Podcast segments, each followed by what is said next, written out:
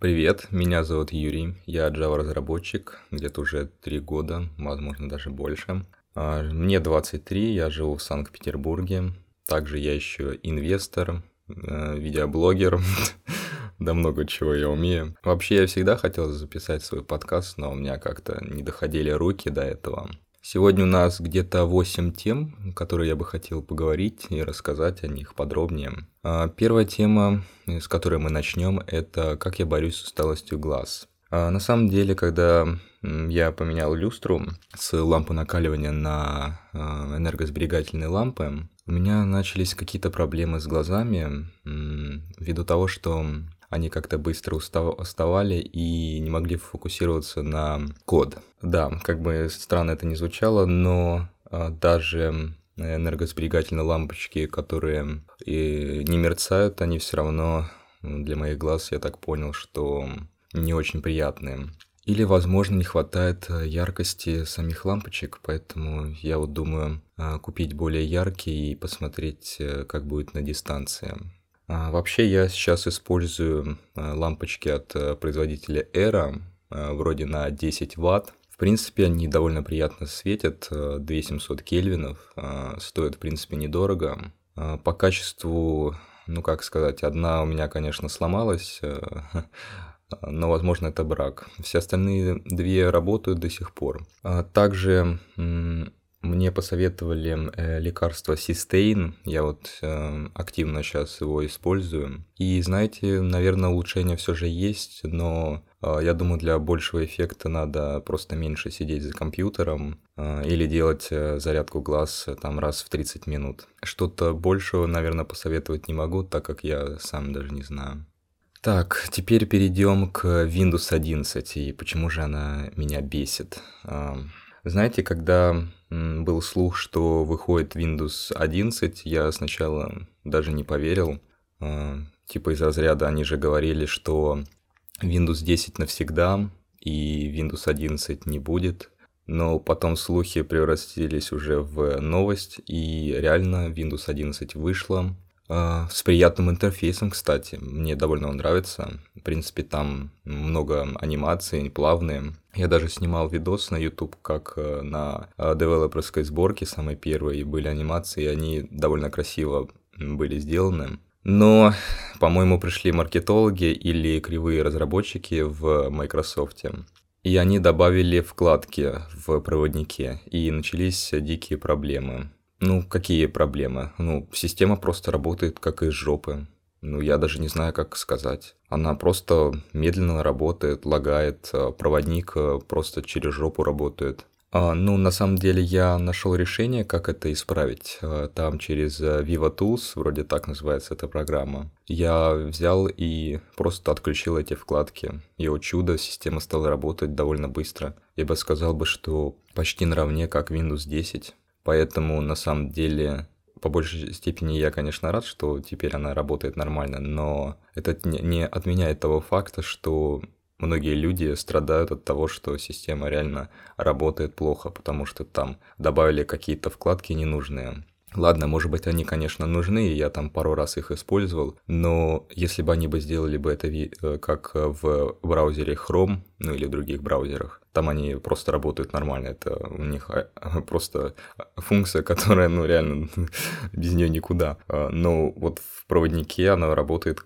ну, реально очень плохо. Поэтому я не знаю, что сказать, но очень плохо. И надеюсь, что в новых обновлениях, версиях э, криворукие индусы все же допилят э, свой говнософт. Следующая тема – это э, покупка RTX 4070 Ti. А, на самом деле у меня до этого была 1070, и я ее покупал за 30 тысяч, наверное. Это, наверное, было где-то в 2016 вроде я сейчас точно дату не скажу. И она у меня пробыла, господи, да, наверное, лет 7-8 где-то. И знаете, в принципе, видеокарта довольно мощная, даже по сегодняшним меркам. Но учитывая, что какой-то бум майнинга опять идет и все остальное, плюс цены вырастают, я все же решил купить себе, ну, точнее обновить и купить видеокарту новую, потому что, ну, старая уже как бы э, устарела, можно так сказать, многое не тянет. А компьютер у меня довольно мощный, то есть у меня Ryzen 5 600X, материнка MSI B550 Tomahawk, 16 гигабайт памяти, но это вам особо ничего, наверное, не дает информация, но, в принципе, компьютер у меня довольно мощный, в принципе, он все тянет. Давайте поговорю про технологии, которые э, в мой дом пришли. это DLSS 2.0, 3.0, RT, то есть это вот эти лучи. А что я могу сказать про это все? В принципе, DLSS 2.0, сама технология прикольная, а, но а, вот на Full HD она довольно сильно мылит картинку, и это не всегда приятно. Поэтому э, DLSS 2.0 я просто выключаю, потому что, ну, мне просто некомфортно. Я просто вижу мыло, и мне это не нравится. А, наверное, и когда я куплю 2К монитор, скорее всего, я увижу разницу и, наверное, будет лучше в плане DLSS 2.0. Но учитывая, что сейчас уже э, вышел DLSS 3.0, как раз он работает на 40 серии, и знаете, это офигенная технология, она вообще не мылит картинку, то есть картинка считай, что она в нативном разрешении, и это просто бесплатный boost FPS. У меня где-то э, в какой-то игре вроде Portal RTX э, в нативном разрешении со всеми этими лучами где-то выдает FPS 4060 вроде. А с DLSS у меня там может доходить до 140 там где-то. То есть это, ну, довольно большой прирост и просто из воздуха. Причем даже отзывчивость особо даже э, не теряется. Насчет лучей, что могу сказать? Э, они прикольные, да. Конечно, картинка намного лучше становится, игра там света и все остальное. Но не знаю, но это довольно очень сильно просаживает по FPS. То есть технология очень прикольная, но вот э, нужна довольно мощная видеокарта, точнее вот эти ядра специальные, которые просчитывают лучи. На самом деле NVIDIA бы надо бы просто добавить их очень много, чтобы э, был какой-то профит э, включения этой технологии. Теперь давайте поговорим про э, Apple Watch, что я о них думаю. Покупал я их где-то под конец 2021 года, где-то за 33 тысячи. И на самом деле они не стоят столько. На самом деле они даже и 20 тысяч не стоят. Вот мой друг купил такие же часы за где-то 22 тысячи или 21 тысячу. И, честно, я ему завидую, потому что он купил их на Авито э, в нормальном качестве, то есть они там вообще почти ими не пользовались, там какой-то зажратый человек был, и он просто их продал, потому что они ему не понравились. На самом деле мне Apple Watch понравилось тем, что через год очень прикольно смотреть на динамику своего здоровья через год и более. Это на самом деле очень сильно мотивирует э, тренироваться и активно жить. Следующая тема для разговора – это что меня больше всего бесит в iOS и WatchOS. А, давайте начнем с iOS. На самом деле, самое бесячее – это клавиатура. И я даже не про стандартную, но и стандартная тоже на самом деле меня бесит. Это, наверное, тем, что ее тупо не убрать. она появляется при вводе пароля, и вообще она может иногда сама появиться просто, ну просто ей захотелось. И, если честно, меня это очень бесит.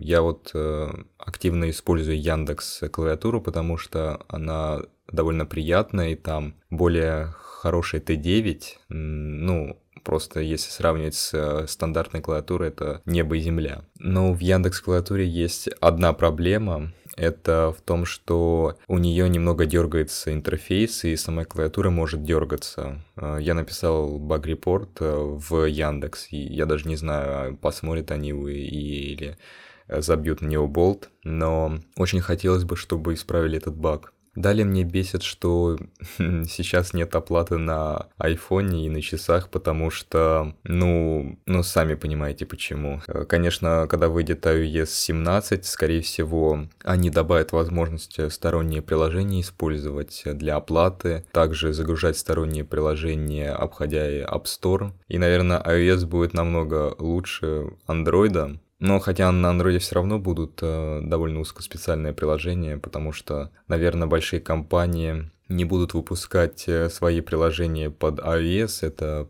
по поводу доставок всяких и всего остального. Я думаю, все же эта ниша все же останется для, за андроидом, и тут никакой не будет революции и перетекания пользователей на другую платформу. Если говорить, что мне не нравится в WatchOS 9, э, это, наверное, выход из сна, это, допустим, если включен режим сон, и тебе надо куда-то кому-то написать там или посмотреть уведомления. А, раньше нужно было крутить колесико, ну, это Digital Crown, а сейчас нужно долго зажимать его, и честно, а, долго нажимаешь, это честно, мне вообще нравилось больше крутить колесо, чем э, долго нажимать, потому что ты можешь очень быстро крутануть и выйти из этого режима. Честно, я даже не понимаю, зачем Apple это изменила, но, блин, сделали бы хотя бы возможность э, выбирать между двумя кейсами. Это на самом деле больше всего бесит. Ну, а так я могу еще сказать, что они просто мало живут, это примерно день, э, если с Always on дисплеем, а если без него, то это два, ну, блин, э, это все равно очень мало. Конкуренты там намного больше живут. Сейчас будет история о том, как я создал свой VPN, ну, точнее, просто сервис. Э, на самом деле, мне нужно было заходить на определенные сайты и использовать какие-то бесплатные сервисы. Я особо не хотел ввиду того, что они довольно медленно работали и просто, ну, реально очень плохо работали, и мне это дико не нравится. И я решил просто создать свой сервис для этого. А, это началось с того, что ко мне пришел друг и сказал, что ему нужен VPN, и я такой сказал, хорошо, ну типа, если ты мне будешь скидывать там 200 рублей, то я спокойно могу для тебя э, выделить э, VPN, и он согласился. После этого э, еще пару друзей пришли ко мне, и я понял, что это все же востребовано. Далее я начал искать более легкий способ эм, добавления конфигов и клиентов. Я перешел на, тех, ну, на этот э, на один проект, это VG Easy, на GitHub он доступен. И с ним стало более комфортнее, так как там через веб-панель можно было легко в один клик добавить клиента или удалить. Но я пришел к выводу тому, что вручную делать мне довольно скучно, и это продолжалось на протяжении, наверное, полгода, а потом я просто написал своего телеграм-бота, и продажи VPN моего выросли в 1000%. И я сейчас думаю, что скоро у меня будет так много клиентов, что нужно уже подумать о том, как продать этот сервис, потому что большой брат следит. Так что на самом деле я даже не знаю, что делать с этим проектом. А, либо продавать, либо закрывать, либо оставлять только для себя. Так что я даже не знаю. Следующая тема – это про то, как взорвался мой умный дом. Ну, конечно, я немного тут преувеличил, но все же он реально взорвался. Но давайте начнем с того, что э, что-то умное в моем доме появилось, наверное, в 2015 году, наверное, где-то, а может быть даже раньше. Это я купил э, Google Home Mini колонку. И она говорила на английском, да и вообще она просто говорит на английском, потому что э, даже время, когда бы она говорила на русском, она это делала через одно место и не супер круто. Далее я решил купить э, Яндекс колонку, ну вот э, Алису Мини. И знаете, я прозрел. То есть реально, э, когда голосовой помощник говорит на русском, это ну настолько приятно, что ты забываешь обо всем и реально начинаешь пользоваться этим устройством. Потом у меня Яндекс колонка немного э, сломалась.